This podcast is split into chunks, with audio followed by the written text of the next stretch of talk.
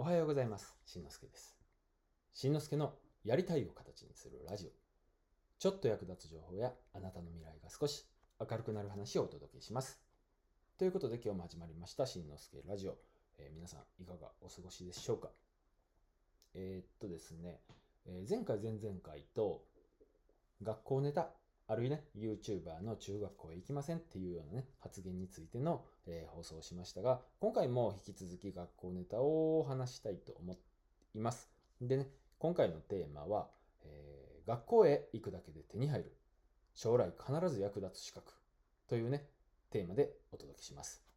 まあ学校へ行く行くことの意味っていろいろあると思うんですけどもその中の一つに資格が取れるっていうこともありますよね。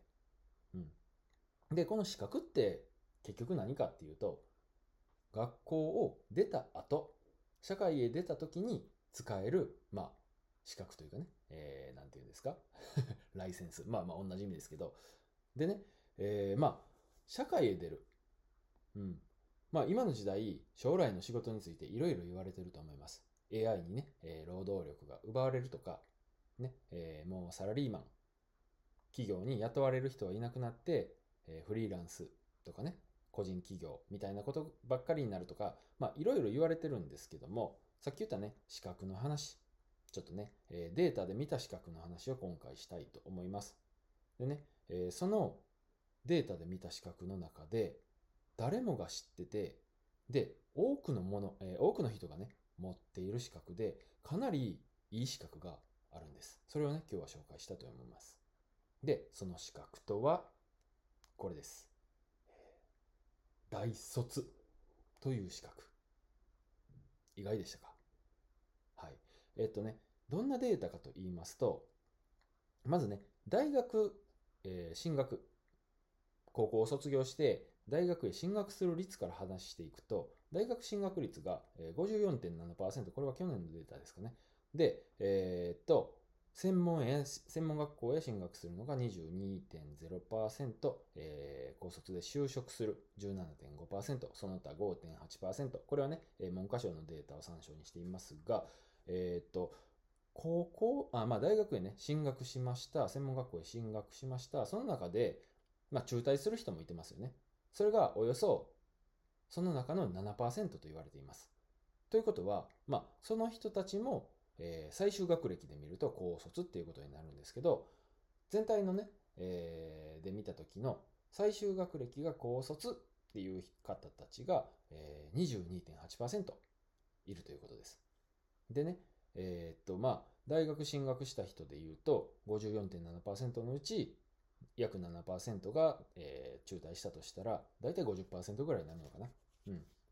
でね、えーっと、その22.8%の高卒の人と、えー最終学歴がね、高卒の人たちと、えー約50%の大学卒業の人たち。でね、この人たちで、えーっと、平均年収について比べたデータがあります。これはね、2017年のデータになるんですけども、えー高卒の場合、平均年収が423万6500円。でね、大卒もしくは大大学院卒の場合、607万7700円。えーその差は、なんと184万円にもなります。1年間でですよ。年収ですよ。結構大きくないですか。でね、えーっと、まあ、退職金なんかを含めない障害年、えー障害賃金で比較すると、まあ、当然ですが、かなり大きくなってきます。えーこれはね、男女で分けて、えーデータがあります。まず男性の方で言うと、高卒の障害賃金が、えー2億5500万円。一方、大卒は2億8970万円。えー高卒と大卒の差で言うと、3470万円。これは2019年のデータですね。3470万円。うん。大きいですね。で、女性の場合はさらに開きが大きいです。高卒の場合、1億8540万円。大卒の場合、2億4660万円。高卒と大卒の差で言うと、なんと6120万円の差があると。うん。こうなってくると考えてみるんですけど、大学にね、行くのに、まあ、4年間、えー、時間がかかりますよね。つまり、高校を卒業してから働く人と、大学を卒業してから働く人と、まあ、定年60歳まで働いたとした場合、働く期間で言うと、大卒の方の方が4年間短いわけです。にもかかわらず、これだけ障害賃金の差が出る。さらにね、さっき退職金を含めないっていう話をしましたが、退職金でも、えー、大きな差がありましたし、実際ね、500万円ぐらいあったのかな。で、えー、っと、さらに退職後、60歳、61歳以降の賃金でも結構な大きな開きがありました。うん。ということはですよ。うん。たった4年間、まあまあ400万円ほどのね、投資で、で投資として考えた場合、400万円の投資で数千万円、まあ3000万、4000万、5000万、これぐらいの差が出てくると。これはね、むちゃくちゃ、えー、投資として考えた場合でも、費用対効果っていうんですか、高くないですかね？うん。で、えー、その他のデータもあります。例えば、えー、っとですね、結婚率。これも、高卒の場合と大卒の場合とで、実は差があるんです。高卒の場合、えー、1990年代、1990年のデータでは、高卒と大卒では1.5%しか開きがなかったんですけど、2000年の結婚率では4.3%に開いていると。ちょっとね、データが古いので、その後2010年、2020年がどうなったかっていうところまでちょっと調べられてないんですけど、まあ、この流れでいくとさらに開いてる可能性は大きいですよね。また、社長率。社長率って言ったら変だかな。企業の社長をしている割合。これも違いがやっぱりあります。高卒で社長になっている人は37点あ、全部のね、社長の中で高卒の割合です。えー、37.58%。大卒の人が、えー、社長をやっている割合で言うと52.47%。まあね、その他っていうことですかね。えー、計算100%にならないのは。で、えー、っと、大企業になるとさらに、えー、その差は開いていて、高卒の場合だったら80あ8.13%、失礼しました。大卒の場合は85.4%。もうね、10倍以上の差があると。うん。これは東京商工リサーチ調べですけども、データをね、えー、っと、参考にしていますが、うん。まあ、考え方によったら、高卒でもね、当然社長になれるし、大企業でも高卒から社長になってる人はいてるっていうことも、そういうふうに見ることもできるんですけども、ここで考えてほしいのは、ね、その大企業の高卒ね、社長になるような人っていうのは、やっぱり何かしら抜けてるところ、ずば抜けてるところがあるかと思うんですよ。例えば、行動力とか、統率力とか、発言力とか、まあね、実際、地頭がいいとか言う人もいるかもしれないんですけど、そして、さらに考えてほしいのは、さっきも言いましたが、そうじゃない人。ね。特別じゃない人ほど、この大卒っていう資格が生きてくるんじゃないかなっていう今日の話です。うん。でね、えー、さっきも将来の仕事、AI に労働力がとか、今はそういうふうに言われてますけど、将来なんて実際はわからないんですよ。例えばこんな話があって、えー、ビル・ゲイツさん、1981年に、えー、言った話で言うと、パソコンのメモリは将来ね、640キロバイト以上必要としないっていうようなね、えー、ことを言ってたりします。うん。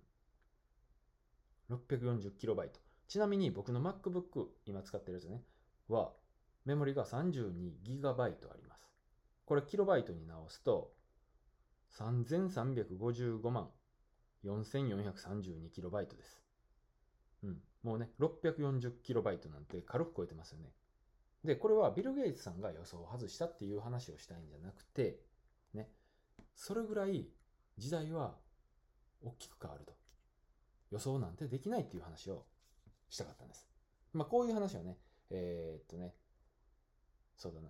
ひろゆきさんも言ってましたね。大卒取っとく方が絶対いいよっていう話ね。うん、何の何かの動画で見たんですけども。うん。で、他にも、えー、っとね、簿記、うん、の資格。こんなのも持っておくと役立ちそうな、だなって思います。これはね、えー、お金のお金やね、物の出入りを記録するための方法ですよね。簿記。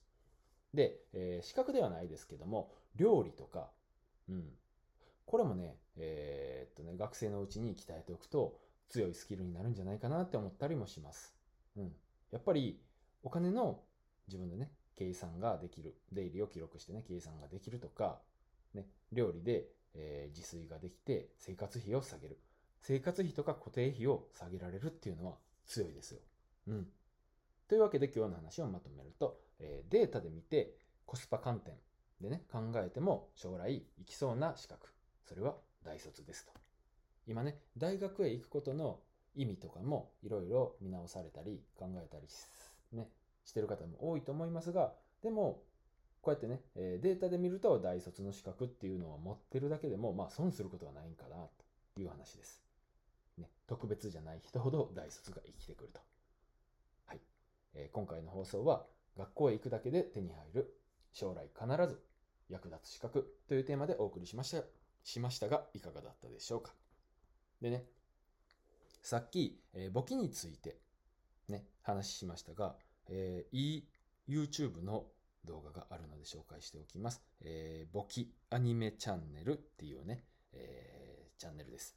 これまだ1話しかないんですけど、今2話を制作中ということでね、えーすごいおすすめなんで、えーっとね、リンク貼っておくので、よければ見てください。では、えー今日の合わせて聞きたいですが、過去放送、学校では教えてくれない、えー将来役立つスキルというね、え過去放送を紹介しておきます。今言ったように、まあ学校ではね、教えてくれない。だけど、今の時代、自分でこう積極的にね、情報が取れると。なんでね、えーこの放送もぜひ聞いてみてください、えーこちらもリンク貼っておきます。ということで、今回も最後まで聞いていただきありがとうございました。えーちょっと放送長くなりました、え次回の放送でもお会いしましょう。今日もあなたのやりたいを形にするためにコツコツやっていきましょう。それじゃあまたね。バイバイ。